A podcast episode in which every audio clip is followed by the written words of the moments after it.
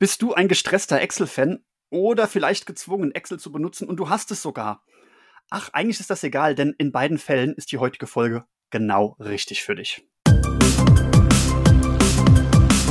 Kennst du eine Firma, die kein Excel benutzt? Ich auch nicht.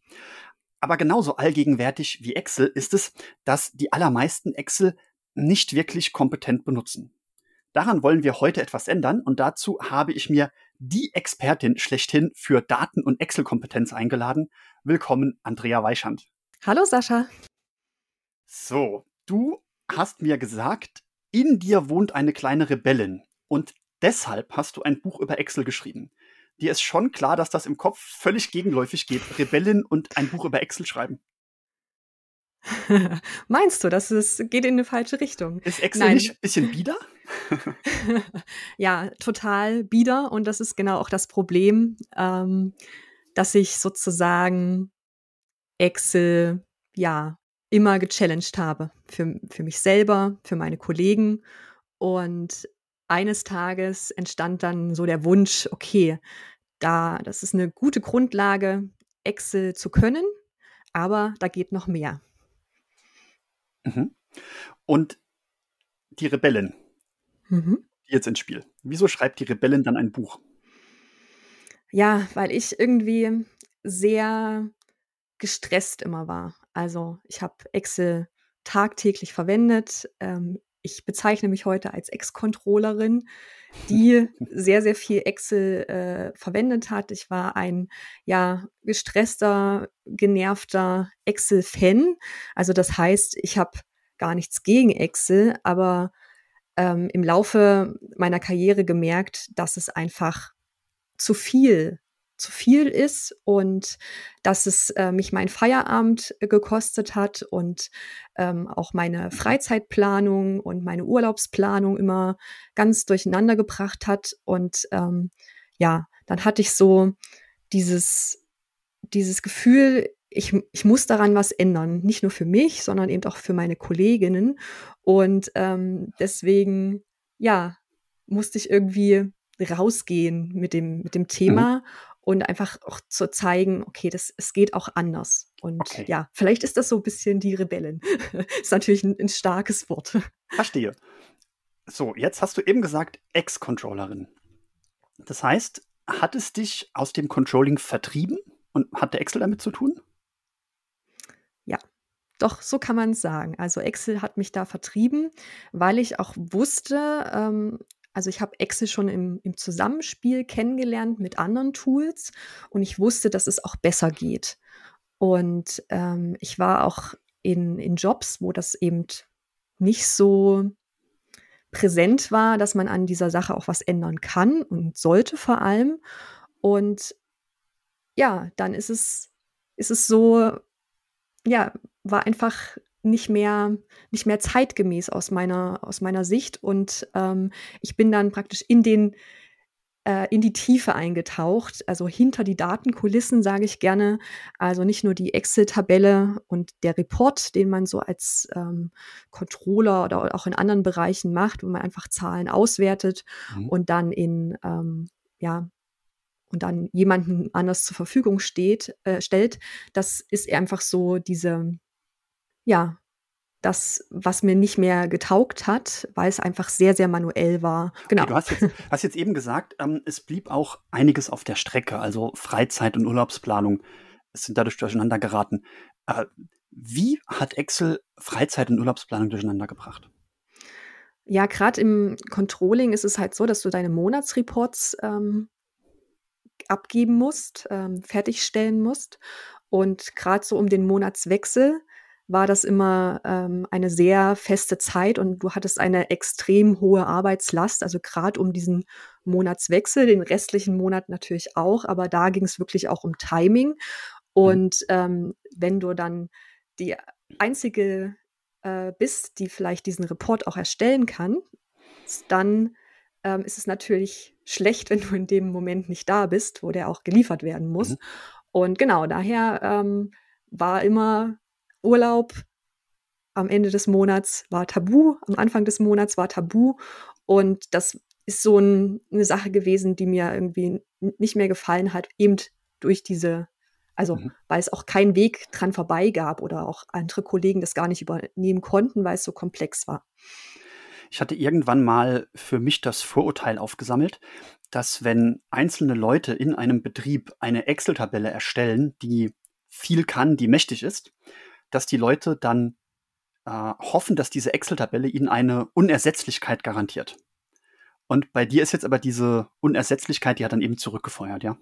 Genau. Okay. Also das, das wollte ich nicht und ich habe ähm, äh, zu der Zeit, in der ich gerade äh, gedanklich bin, ähm, habe ich natürlich auch meine äh, Tochter äh, gehabt, die war da noch sehr, sehr klein und es war noch vor Corona, das heißt, man ist auch jeden Tag ins Büro gefahren und ich hatte halt nur eine bestimmte Zeit auch für meine Arbeit zur Verfügung und dann bin ich halt von A nach B gehetzt und ähm, wenn dann das, das Datenprodukt, der Report, äh, die Auswertung nicht fertig war, dann hatte ich halt ein Problem, weil ich musste natürlich Feierabend machen Mhm. und äh, die Deadline war aber nicht davon befreit. Und damals war es auch auf keinen Fall üblich, irgendwie die Arbeit noch mit nach Hause zu nehmen.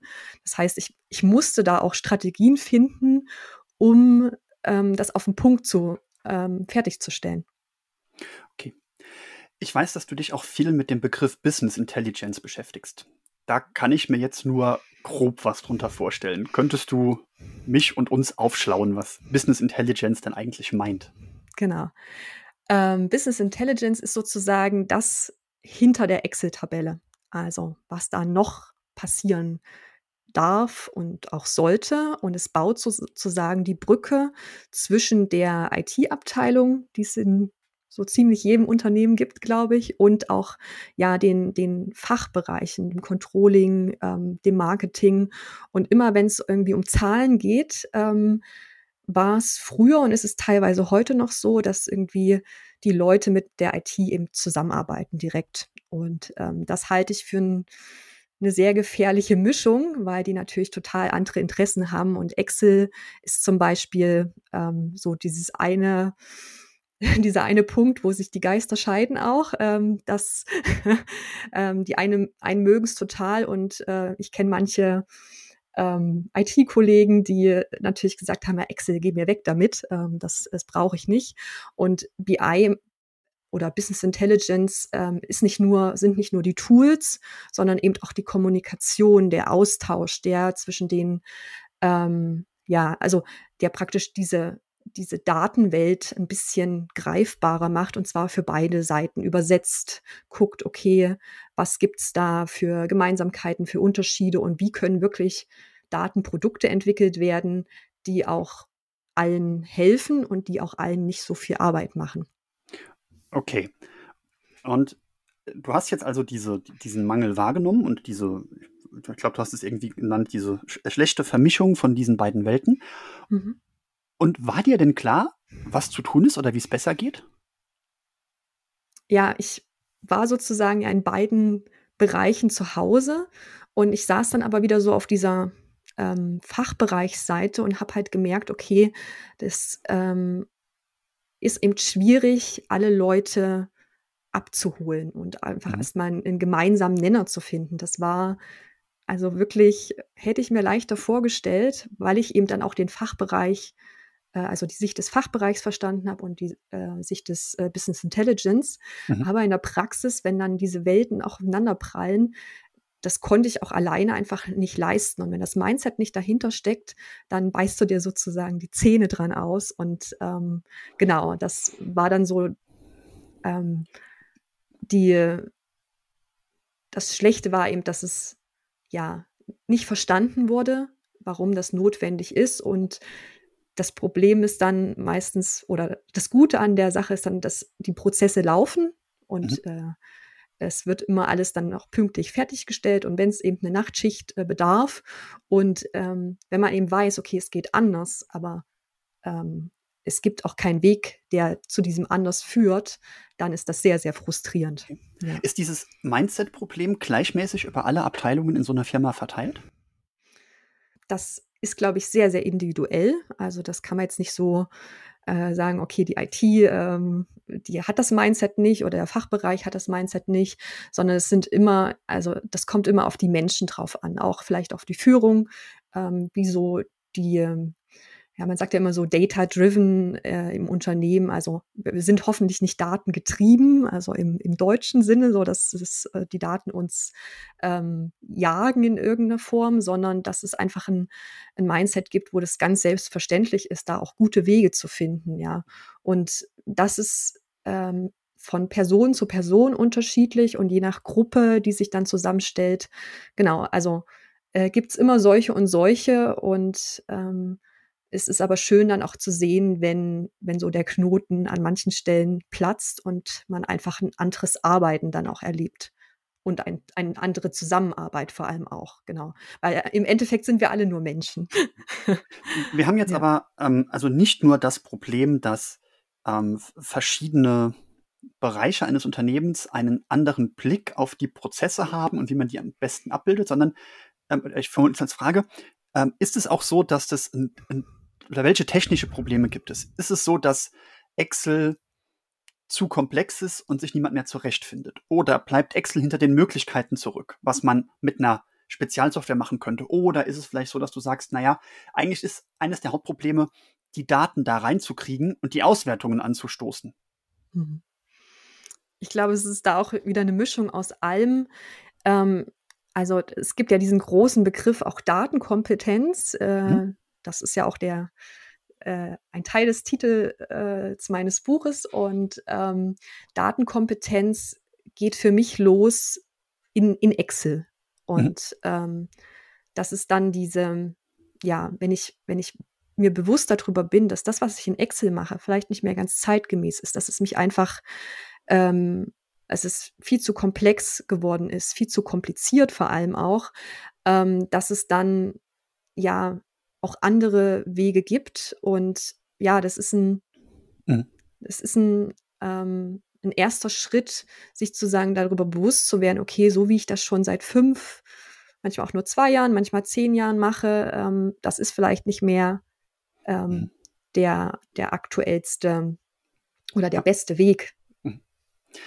Das erinnert mich jetzt so ein bisschen an die alte Redewendung, dass äh, wer einen Hammer hat, sieht überall Nägel und so ähnlich ist wahrscheinlich mhm. derjenige, diejenige, die Excel hat, sieht überall äh, Datenzellen statt komplexeren Datenstrukturen. Mhm. Welchem Lager gehörst du denn jetzt eher an? Pro oder contra Excel? Kann man das so sagen? Nee, das, also in meinem Fall kann man das nicht so sagen. Ich sag, also Excel ja, aber wenn dann nur in einem gewissen Rahmen und Excel ist nur ein Tool von und, und Excel nein, weil es ist nur ein Tool von vielen. Und ähm, ich finde es eben fatal, wenn gerade in großen Unternehmen ähm, oder auch in kleinen Unternehmen auch geschäftskritische Sachen, also rein in Excel ja. ähm, mhm. gepackt werden und da dann ja bearbeitet werden. Ist, ist es denn jetzt eher eine Frage, äh, also die Frage, ob Excel angebracht ist oder nicht, machst du das jetzt eher an der Relevanz des, der Sache fest oder an der Größe der Tabelle oder kann man das so nicht sagen? Ähm, ich glaube, Excel ist immer ein guter ähm, Startpunkt für alles, was wir, was wir vorhaben.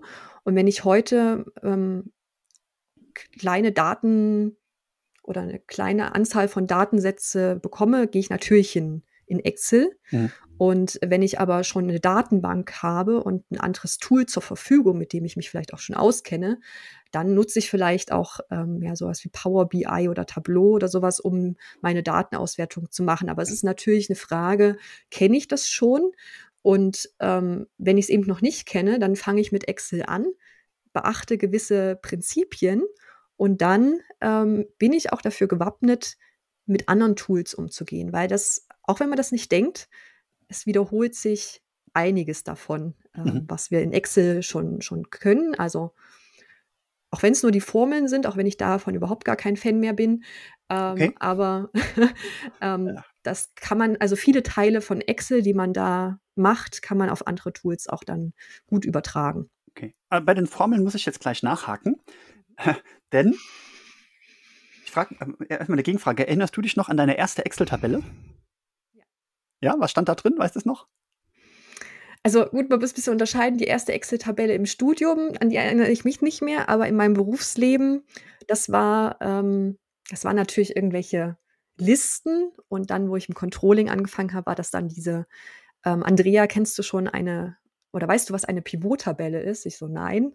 Und an, an die erinnere ich mich natürlich noch sehr, sehr gut, äh, wie, als ich meine erste Pivot-Tabelle gemacht habe. Und ähm, genau, das hat auch mein Leben verändert. Okay, dann, dann drehen wir jetzt mal die Runde zurück zu den Formeln, denn ich, muss dir mhm. von mein, ich möchte dir von meiner ersten Excel-Tabelle erzählen. Yeah. Äh, Im Studium hatte ich Nebenfach Physik.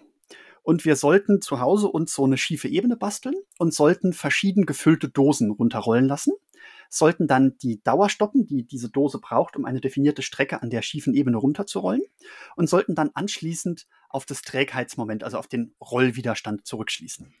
Und es war klar, wir müssen da ganz viele machen, damit diese Fehlerrechnung ordentlich gemacht werden kann. Also hatte ich ewig viel Zahlen untereinander stehen, diese ganzen äh, Rollzeiten. Und dann war einfach klar, dass ich die jetzt alle durch die Formel jagen muss, die man dann benutzt, um daraus das äh, Trägheitsmoment auszurechnen. Und irgendwie, ich habe noch zu Hause gewohnt, kam meine Mutter rein und hat zum Essen gerufen, hat gefragt, was ich denn da mache. Und habe ich es erklärt. Und dann hat sie mich ausgelacht, dass ich an meinem Taschenrechner saß. Dann hat sie gesagt, Moment, ich zeig dir mal was. Dann hat sie Excel geöffnet, hat die Werte untereinander eingegeben. Und ich dachte, ja gut, also wenn ich es jetzt einfach nur schöner aufschreiben soll im Vergleich zu meinem handgeschriebenen, dann brauche ich das nicht. Aber dann hat die plötzlich in die Zeile nebendran geschrieben, ist gleich A1 hoch 2. Und dann hat sie runtergezogen, da waren plötzlich 100 Quadrate gleichzeitig gebildet.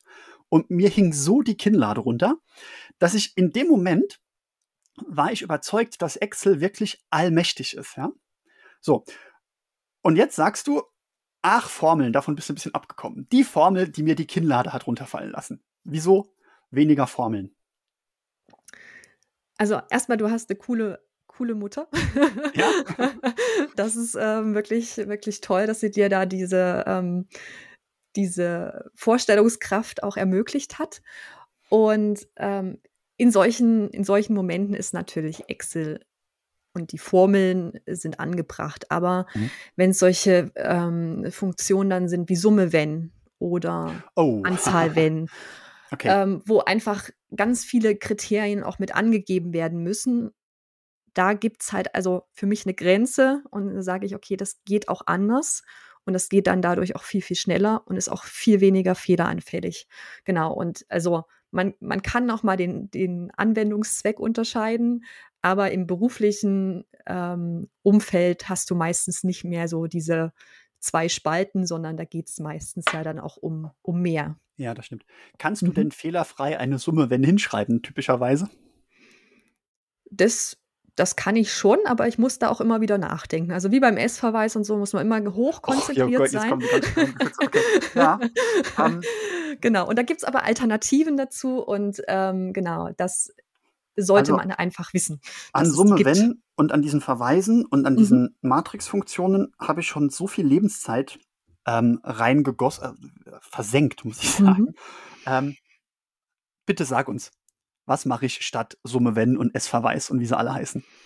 Also statt Summe wenn benutzt du eine Pivot-Tabelle, statt S-Verweis. Ähm, kommt ein bisschen drauf an, aber wenn du deine Zahlen irgendwo aus einer Datenbank ziehst, ähm, kannst du auch schauen, ob es vielleicht da schon eine Möglichkeit gibt, das vorher zu ergänzen und dann mhm. dir erst die Tabelle in Excel zu holen. Ähm, S-Verweis ist natürlich in mancher Hinsicht dann auch in Excel noch erlaubt, aber da gibt es dann auch, ähm, ja, äh, wenn man sich ein, ein kleines Datenmodell baut, dann gibt es sowas wie ähm, auch im, im, SQL heißt das, ein Join zu machen, also über mehrere Tabellen hinweg die äh, Felder dann zu verknüpfen und zu verweisen. Und ähm, genau, also es kommt so ein bisschen auf das drauf an, was du machen möchtest, aber ähm, idealerweise kommt praktisch diese Ergänzung, die man sich durch einen S-Verweis holt, schon irgendwie aus einem früheren Stadium. Oder man guckt einfach, dass, äh, wenn es sehr, sehr große Tabellen sind und die man immer, immer wieder verwendet, dass man da eine, eine schönere Automatisierung hinbekommt. Ja. Mhm. Okay. Jetzt ähm, möchte ich noch mal ganz kurz über die Betroffenen ein bisschen äh, mit, mit dir mhm. abgrenzen.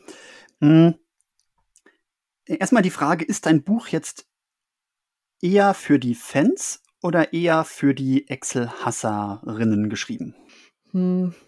Es ist für die, für die gestressten Excel-Fans und die, die sich natürlich dafür interessieren, wie sie äh, wie sie besser mit Excel umgehen können und also es ist ja nicht nur ein reines Excel-Buch, sondern es geht dann auch weiter in, ähm, wie werde ich überhaupt mit meinen, also wie komme ich von meinen äh, Reportings, die sehr stark Excel-lastig sind, auch ähm, in andere, in andere Tools, wie finde ich andere Wege und wie werde ich datenkompetenter, einfach auch um dieses ähm, Datenbank, ähm, diesen Datenbankuntergrund besser kennenzulernen. Und das ist, äh, hat sehr, sehr viele Facetten.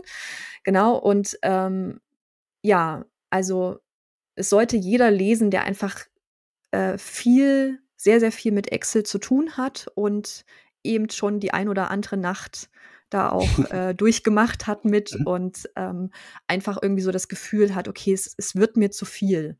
Und es ist auch nicht mehr skalierbar. Ich sage immer, okay, ist deine Excel-Tabelle jetzt in der Form, wie sie ist, angenommen, das wäre eine Kundentabelle und du hättest jetzt ähm, zehnmal mehr Kunden, hundertmal mehr Kunden, würdest du damit noch ähm, umgehen können? Und meistens wird es dann schwierig und dann braucht man eben einen anderen Weg und die diesen Weg zum Beispiel beschreibe ich dann auch. Mhm.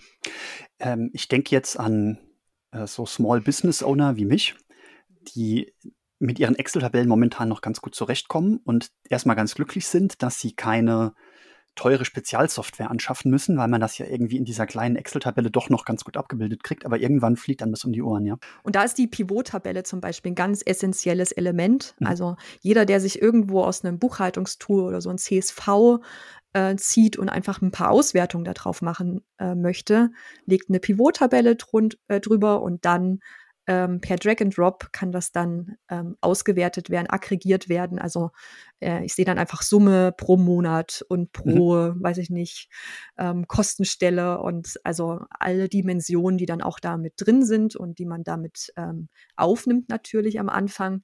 Ähm, danach lässt sich das dann auch wunderbar auswerten und das ist diese das ist der Kern auch der Excel-Kompetenz, ja. genau. Mhm. Ich habe bei Excel oft das Gefühl, dass es so eine ganz große Hemmschwelle gibt. gibt. In dem Moment, wo ich auf Zellenebene arbeite und äh, die Zellen fett markiere, denen eine Hintergrundfarbe gebe, in die Zelle eine Formel eintippe, dann ist das für die Leute ganz okay. Aber in dem Moment, wo ich irgendwo draufdrücke und es geht ein Dialog auf, der mir Rückfragen stellt, wie das ja bei der Pivot-Tabelle auch ist, dass dafür viele so ein so, oh, was fragt er mhm. denn jetzt alles? Lernt man das in deinem Buch, wie das funktioniert? Ich sage ja, genau. Also okay. wir, wir, fangen sozusagen an mit einer, also Pivot-Tabellen zum Beispiel erkennen, dann die mhm. erste Pivot-Tabelle vielleicht auch mal selber machen und dann auch ähm, ja visualisieren. Also damit kann man wirklich ganz viel machen und dieses Prinzip, es ist wirklich ein, ein Grundprinzip, es ist Grundwissen für mich. Und wenn man das wirklich einmal verstanden hat, ähm, dann dann ist das wirklich ähm, mhm. was für immer. okay. Ja. Das, also das kann ich bestätigen mit der Pivot-Tabelle. Als du das gesagt hast, ist, ist, es mir plötzlich ganz klar geworden. Ja, stimmt, so eine Pivot-Tabelle, warum mache ich die eigentlich so selten? Denn tatsächlich, damit kann man sich in meiner Erinnerung so viel Stress sparen. Aber irgendwie ist dann in dem Moment war dann doch diese, diese Hemmschwelle so groß, sich jetzt nochmal gedanklich damit auseinanderzusetzen, was der Dialog gleich alles von mir abfragt. Mhm. Aber jetzt sag mir mal, Macht es denn mehr Spaß, ein Buch über Excel zu schreiben, als in Excel Summe Wenn zu schreiben?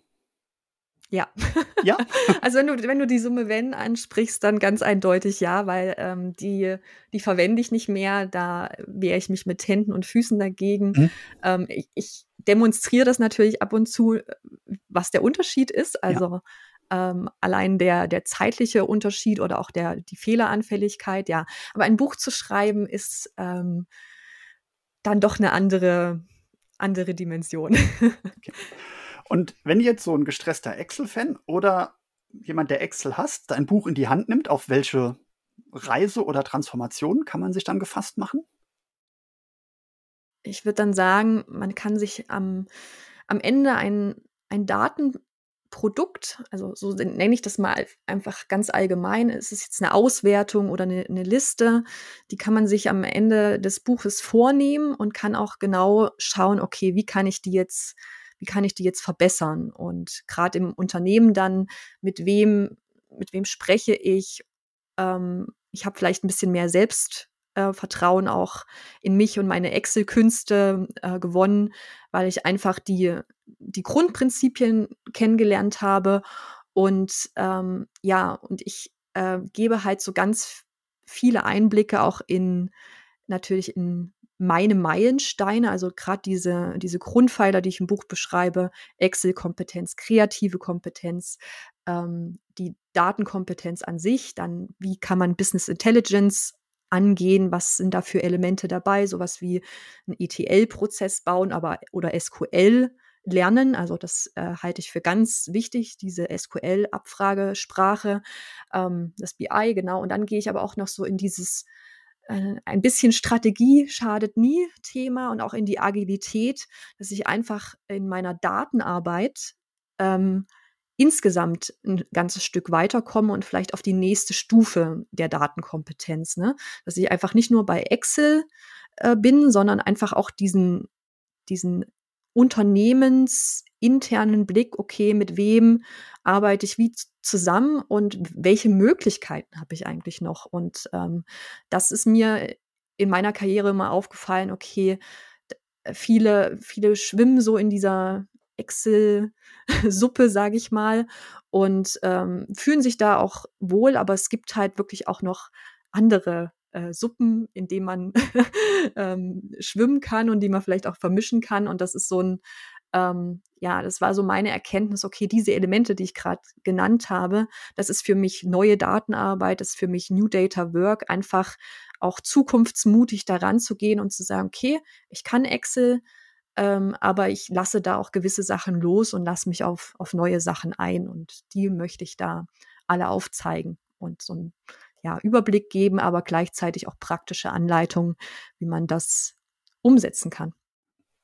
So, jetzt äh, hat Microsoft diesen Co-Piloten angekündigt für Excel. Ähm, ich weiß noch nicht genau, wie gut der ist, was der alles kann und der ist auch, glaube ich, erstmal ziemlich teuer und nur wenn man eine riesige Menge von Lizenzen abnimmt. Aber was ja viele von uns machen, wenn sie in Excel ein Problem haben, dann geben sie das Problem genauso in die Suchkonsole ein und dann spuckt einem Google irgendeinen Blogpost oder irgendeinen Beitrag in irgendeinem Forum wie Stack Overflow oder so irgendwas aus, wo dann drin erklärt wird, wie man denn die Summe wenn oder die Verweisformel zu korrigieren hat, dass sie funktioniert.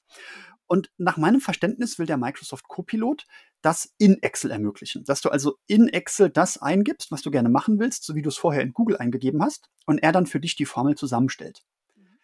Nach allem, was ich jetzt gehört habe, stelle ich mal die Suggestivfrage das ist dann doch nur Deo, oder? Das löst das eigentliche Problem nicht. Also die Datenhaltung darunter stinkt dann immer noch. Ganz genau, ja. Okay. Mhm. Das, also ich sage immer, der, der Excel-Report, das, was ich dann mit den Zahlen da mache, ich bringe sie wieder in eine Unstruktur. Also das, was ich aus der CSV rausgeholt habe, äh, verformlich dann irgendwie und verweise es zwischen anderen Blättern. Das ähm, genau, das wird weiterhin kompliziert sein, auch wenn ich dann vielleicht noch eine tollere Formel entdeckt habe, die mir das, die mir das ähm, ankündigt. Aber da geht es wirklich um einen ganz anderen Ansatz. Eben dieses Excel ist nur ein Frontend-Tool. Und ähm, damit kann ich mir gewisse Z Sachen anzeigen lassen, aber diese ganzen äh, Daten, also gerade wenn ich mit vielen Daten arbeite, ich rede jetzt noch nicht von Big Data und irgendwelchen unstrukturierten Sachen, sondern wirklich diese ganz normalen Unternehmensdaten, die aber auch schon überhand nehmen. Da wird mir, also die Idee, die ich habe, ist vielleicht an, an der Stelle nicht die richtige. Und dann, ähm, wie du sagst, ist es irgendwie nur Deo und äh, ich müsste eigentlich mal richtig, richtig durchputzen. Mhm. Genau. Okay. genau. So, dann interessiert mich deine abschließende Botschaft an die Excel-Welt da draußen.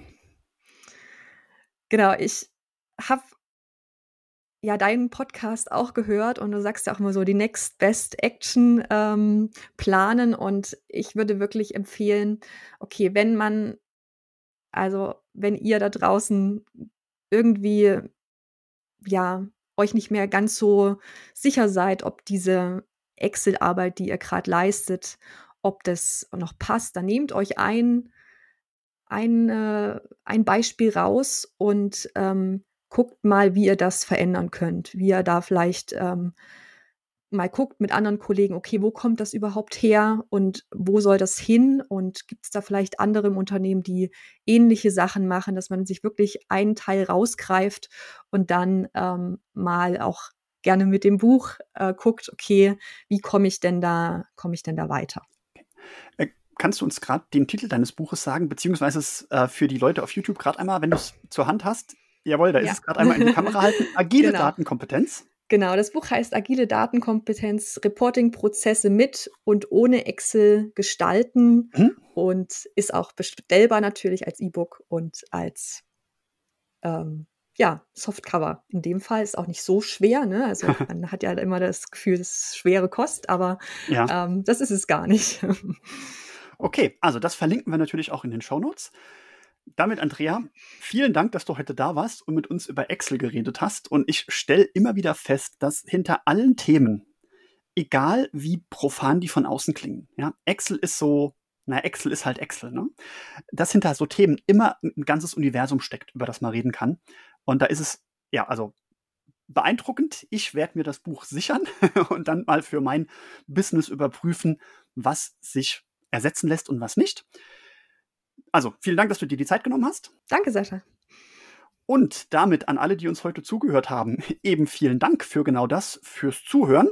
Und ich bekräftige die Next Action, die Andrea gesagt hat. Ihr müsst jetzt ja nicht gleich Luftschlösser bauen, sondern sucht euch mal einen Prozess, wo ihr eigentlich unterbewusst alle genau äh, wisst, hm, da tut's weh, da knirscht's und überlegt mal, unterstützt vom Buch, wie ihr das Ganze besser machen könntet.